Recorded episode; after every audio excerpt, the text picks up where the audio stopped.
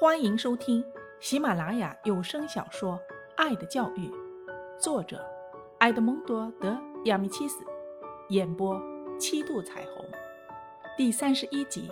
代课老师，一月四日。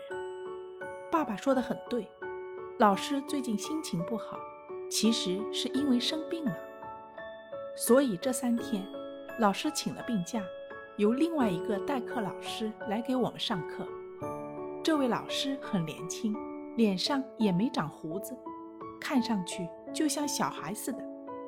他的脾气很好，无论学生怎样吵闹，他总是和颜悦色地说：“同学们，安静点，安静点，请你们不要说话了。”但同学们根本不听他的话，所以课堂秩序很差。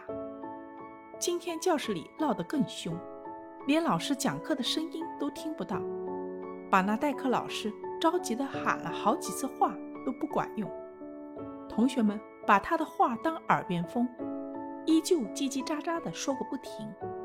教室里像麻雀窝一样，就连校长都听到我们班闹哄哄的，还亲自到教室门口巡查过两次。可是他刚一转身，教室里又像炸了锅一样。坐在前面的戴洛西和卡隆回过头来，拼命地使眼色，打暗号。可是别人哪里肯安静下来？全班只有斯黛蒂一个人是安静的。他两手支着脑袋，似乎在想什么事情。那个小商贩卡洛菲正向他周围的人兜售彩票呢。他嘴里还嚷着：“一张付一枚铜币，奖品是一瓶墨水。”其他人。有的在说笑，有的拿钢笔尖在课桌上扎，有的用吊袜带上的橡皮向别人弹纸团。代课老师走下讲台，试图一个一个地制止他们胡闹，还把几个人拉去墙角罚站，可仍然不管用。老师简直不知道该怎么办了，无奈地对他们说：“你们怎么这么不听话？”难道非要我处罚你们不可吗？可是根本就没人在意老师的话。老师终于忍不住了，用拳头使劲敲着讲桌，生气地喊：“安静，安静，安静！”他的声音颤抖，似乎快哭了。可是学生们都不怕他，甚至越闹越起劲。弗兰迪还暗中向老师投纸团。有人见状就吹起口哨来。此外，还有两个人头抵着头，比试着谁的力气大。总之，干什么的都有，简直闹翻了天。这时，来了一个校工，对老师说：“老师，校长请你去一趟。”老师好像对我们完全绝望了，就起身匆匆离去了。这下，教室里更乱了。别吵了！